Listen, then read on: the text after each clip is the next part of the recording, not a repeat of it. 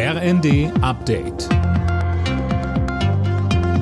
Stündlich neu. Auf den Punkt informiert. Ich bin André Glatzel. Guten Abend. Die Ukraine und Russland haben Abkommen unterschrieben, die den Export von Millionen Tonnen Getreide ermöglichen sollen. Das steckt wegen des Kriegs in ukrainischen Häfen fest und wird dringend gebraucht. Die grünen Bundestagsvizepräsidentin Katrin Göring-Eckardt sagte dazu bei Welt TV, es ist Getreide für die Welt. Es geht um den Welthunger und deswegen ist es sehr, sehr gut, dass dieses Abkommen jetzt unterzeichnet werden konnte. Das ist das Mindeste, was Putin tun konnte in diesem sinnlosen, schrecklichen Krieg, den er angezettelt hat. Und es kommt natürlich auch darauf an, die Verabredungen einzuhalten. Der Bund übernimmt 30 Prozent der Firmenanteile des kriselnden Energiekonzerns Uniper. Außerdem wird der staatliche Kreditrahmen deutlich aufgestockt.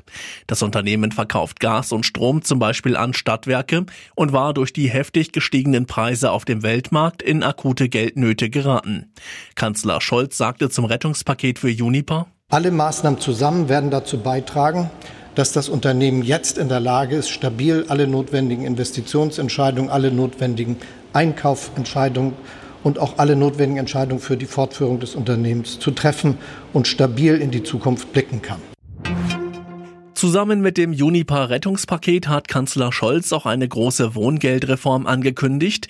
Ab dem kommenden Jahr sollen dadurch mehr Haushalte Wohngeld bekommen können, um Menschen mit geringem Einkommen und ganz besonders Rentner angesichts der hohen Energiepreise zu entlasten.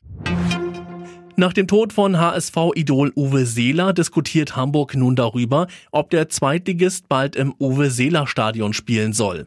HSV-Investor Kühne, der die Namensrechte für das Hamburger Volksparkstadion hat, zeigte sich im Abendblatt offen für eine Umbenennung. Alle Nachrichten auf rnd.de